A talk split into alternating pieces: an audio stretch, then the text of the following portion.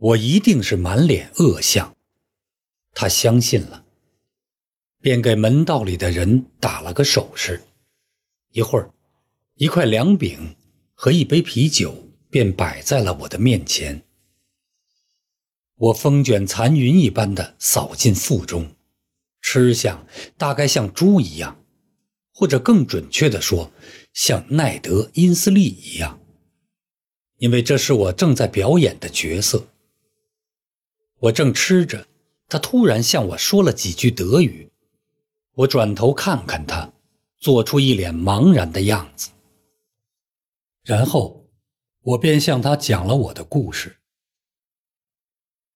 我一个星期前乘坐一艘阿奇安格尔公司的游船到达利斯港，在那里上岸，然后取道陆路，到威格顿去找我的哥哥。我用钱大手大脚，花光了身上的钱，但我精神还不错。那天我走到路边离墙上有一个大洞的地方，往下一看。发现一辆大汽车摔坏在下面的小河边。我到车里翻了翻，看有什么东西，结果发现有三枚金币在座椅上，还有一枚在地上。我看周围没有人，车主也不在，就把钱装了起来。可不知怎的，警察就开始追我。那天我在一个面包店里，刚想把一枚金币换开。那女店主就大叫了起来。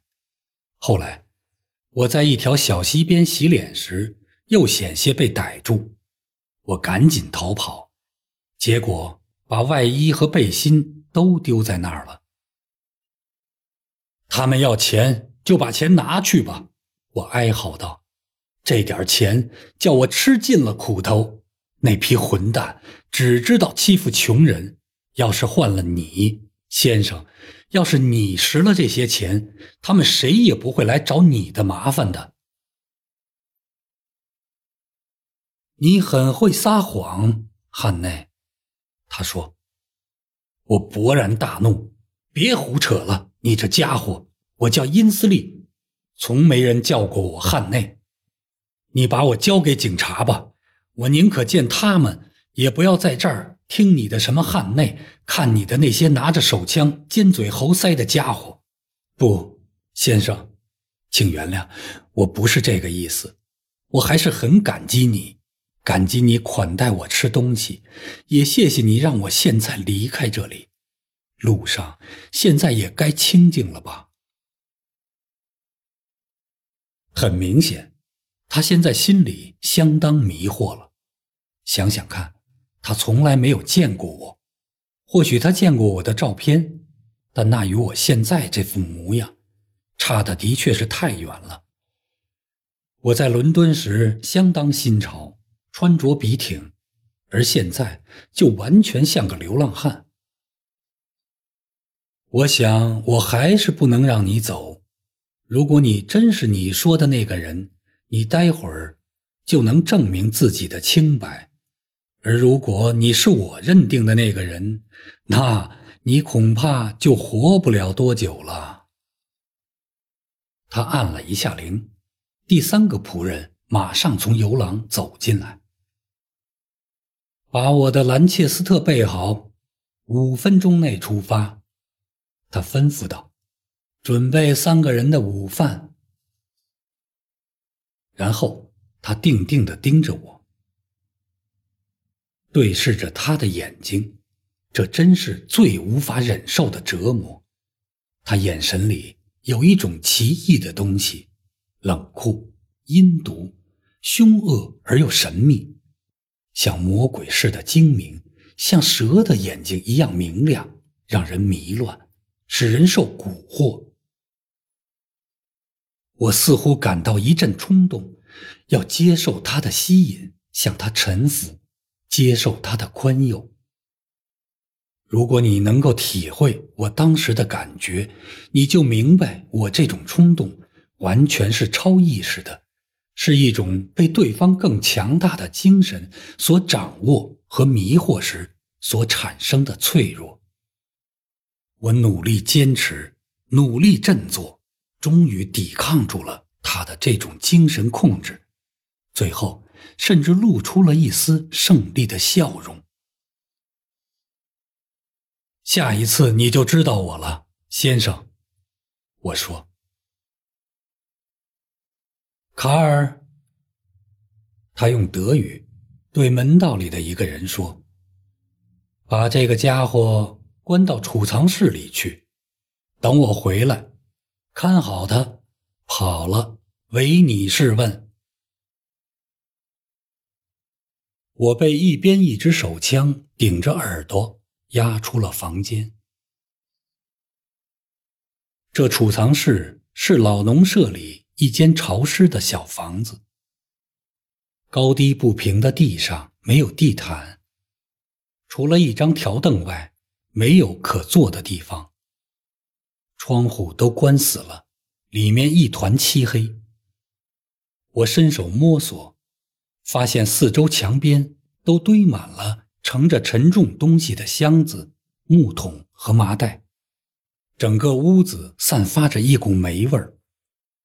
看守我的人转动钥匙，锁上了门，接着便只听到他们在门外窸窸窣窣的来回走动的脚步声。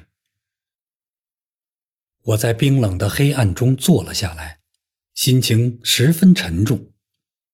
老家伙坐车走了，去找昨天盘问过我的那两个恶棍了。昨天他们见我是个养路工。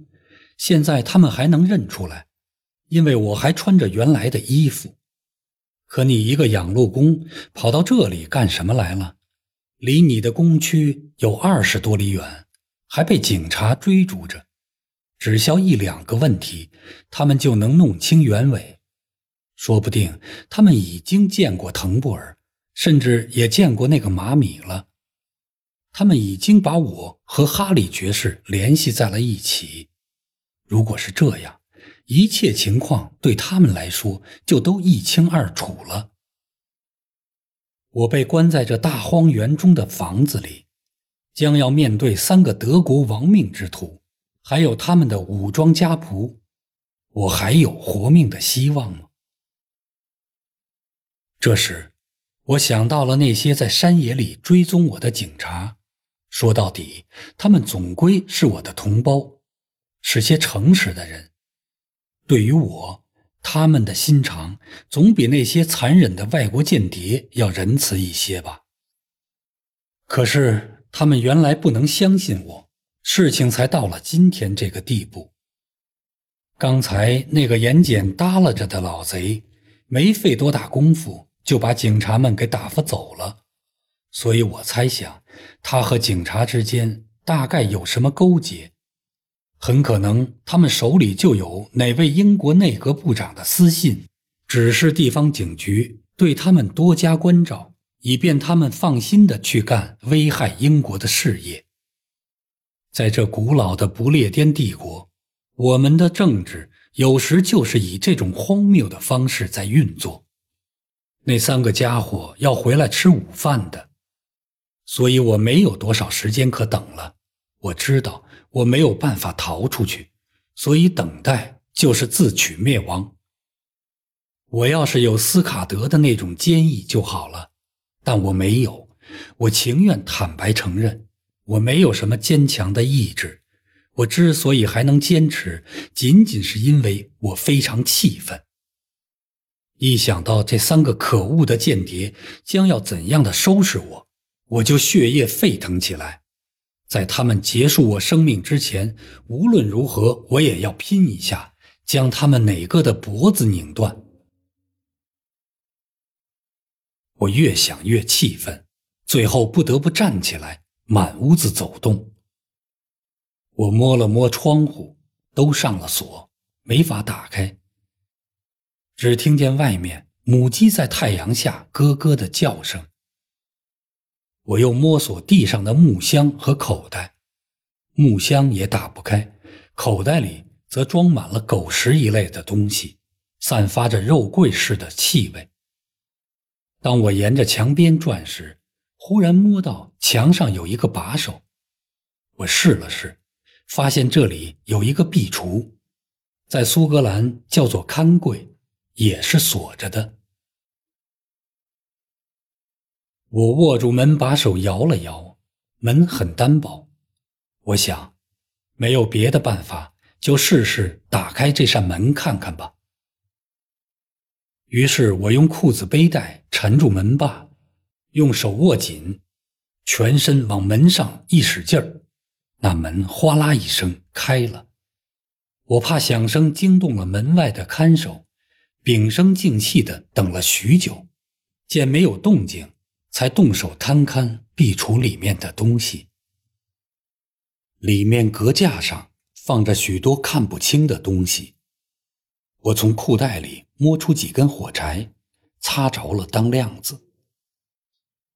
火光只亮了几秒钟，但我已看清了一件东西。一层格子上摆着一堆手电筒，我拿起一个，发现还能使用。有了电筒，我便再查看其他东西。里面有许多瓶瓶罐罐。都盛着气味怪怪的东西，想来一定是用来做什么化学试验的。还有一卷卷细铜丝和整盘整盘的油砂线，以及一盒雷管和许多导火索。